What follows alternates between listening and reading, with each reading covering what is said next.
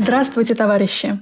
Вы слушаете новости на Красном радио Фонда Рабочей Академии. Сегодня в выпуске.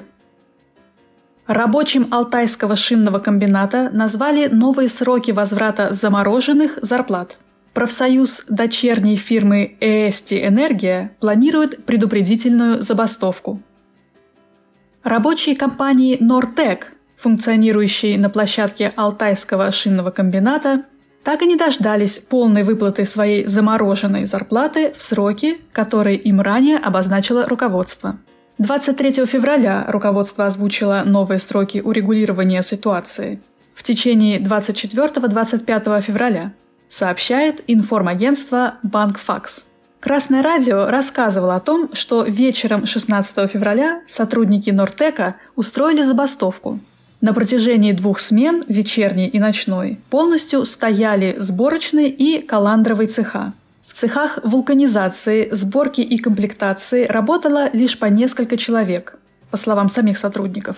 Забастовка рабочих Нортека фактически прекратилась вечером 17 февраля, когда руководство заверило их, что выплатит людям всю зарплату до конца в ближайшие дни – Однако до сих пор работникам перечислили лишь часть причитающимся им выплат. По словам сотрудников, еще 28 февраля прошло совещание, где им объяснили, что компания испытывает сложности.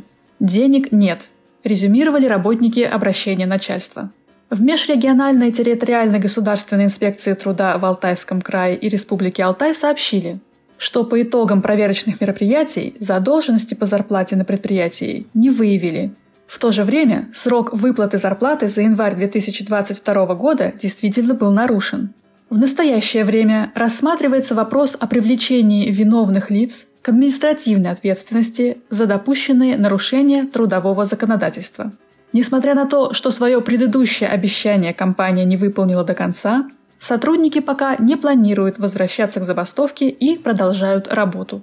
Рабочие шинного комбината приостановили работу, что было абсолютно верным решением.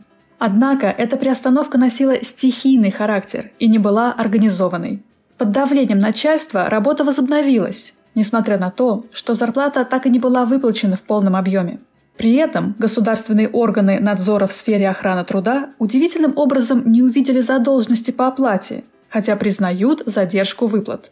И это очередной раз подтверждает то, что уповать на буржуазное государство нет никакого смысла, так же, как верить обещаниям.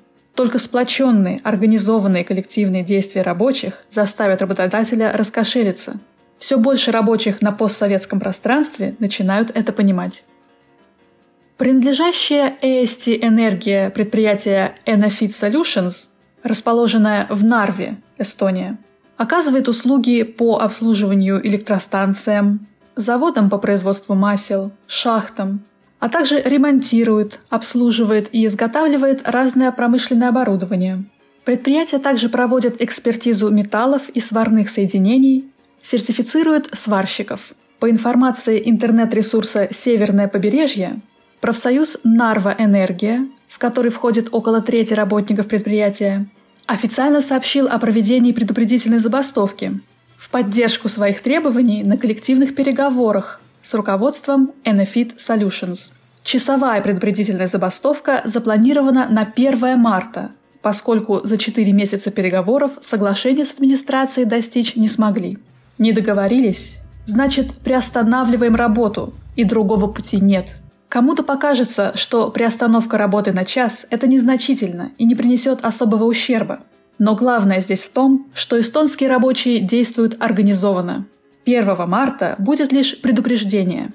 И если работодатель не пойдет на уступки, то легкий укол предупредительной забастовки может превратиться в мощный удар, когда рабочие остановят работу предприятия полностью до выполнения их требований. Мы поддерживаем эстонских рабочих в их борьбе за повышение заработной платы и улучшение условий труда и призываем рабочих России и других стран следовать их примеру. Новости читала Оксана Побережная с коммунистическим приветом из Орхуса, Дания.